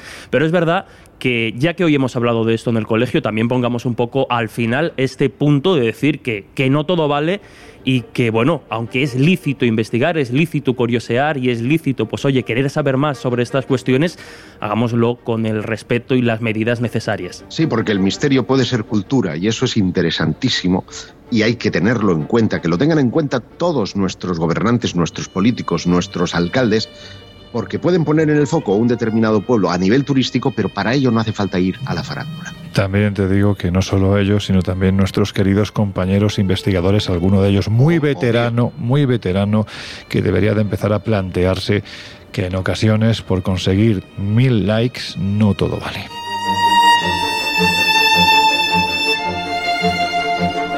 Bueno, pues antes de marcharnos, que sepáis que tenéis la revista Año Cero Enigmas este mes con una portada bastante llamativa, conspiraciones que matan. Ahora que por desgracia estamos en este mundo en el que todo suena a fake news, a conspiración, bueno, pues os vamos a hablar de algunas que son especialmente peligrosas. Hay mucho más contenido, pero también, bueno, pues recordaros que nos vamos, se van Fede Padial, Jesús Ortega, en ese puente de la de ma- uy, de mayo iba a decir, en ese puente de diciembre, que, que- que queda muy poquito tiempo.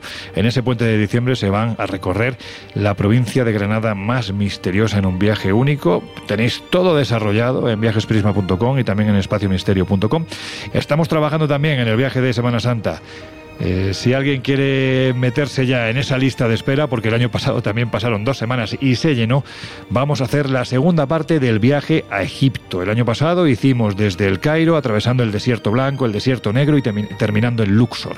Este año empezaremos en Luxor, viajaremos hasta Asuán, de ahí a Abu Simbel y haremos cosas increíbles como el año pasado.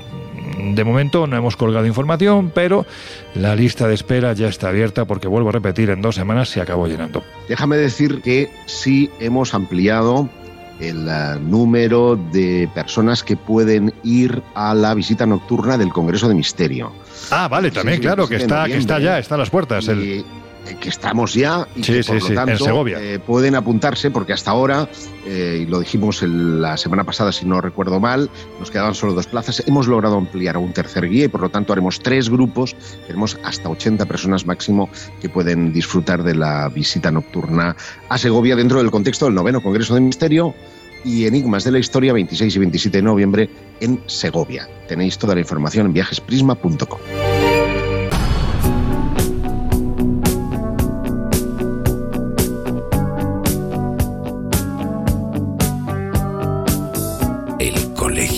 Invisible. Con Lorenzo Fernández Bueno y Laura Falcó. En Onda Cero.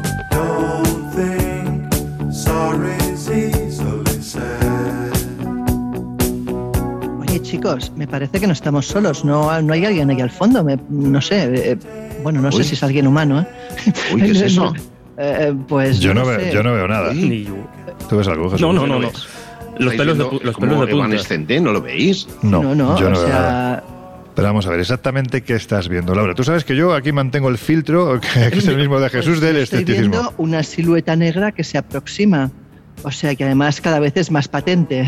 No sé cómo la veis, pero es un guardia de seguridad. Joder, ¿qué es eso? Pues mira, ¿sabes lo que te digo? Que para ti la visión. Yo me pido de aquí. Sí, ya se luego. Yo me alejo. Pues yo voy a echar un ojo. ¿Qué Pero, quieres pero que bueno, te diga? o sea, nos acabamos de quedar solos. ¿Tú te crees que manera de despedir el Hay que ver, vaya dos. Oye, nada, pues que seáis muy felices y hasta la próxima semana, señores. que Aquí nos hemos quedado solos.